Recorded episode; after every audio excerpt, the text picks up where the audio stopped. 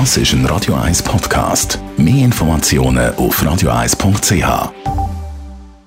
Espresso, Latte Macchiato oder lieber ein Cappuccino? Es ist Zeit für die Radio 1 Kaffeepause mit dem Armin Luginbühl.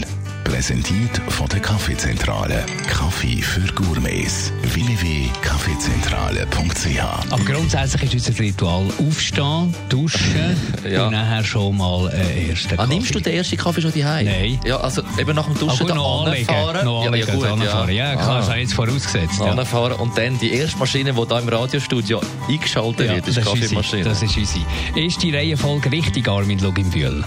Das ist eigentlich auch okay. Das ist einfach die Frage, bringt das überhaupt etwas? Weil die meisten trinken ja das, weil sie wollen wach werden Und eigentlich sind sie schon wach. Sie haben es vielleicht einfach nicht gemerkt, weil im Körper hat es äh, Cortisol und das hebt, hebt äh, wirklich äh, den Mensch wach.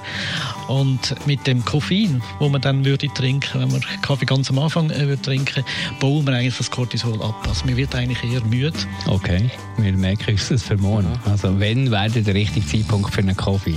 Also Wissenschaftler sagen, dass wir anderthalb Stunden sollten warten, also 90 Minuten sollten lang.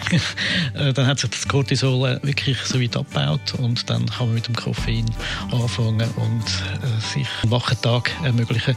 Äh, Eigentlich ist es jetzt eine Pause. Vielleicht ist es das, also man geht ins Büro oder steht auf und schafft äh, zwei Stunden und dann ist man eigentlich bereit für einen perfekten Kaffee oder einen Espresso. Die Radio 1 Kaffeepause, jeden Mittwoch nach der halben Zehn, ist präsentiert worden von der Kaffeezentrale. Kaffee für Gourmets. www.kaffeezentrale.ch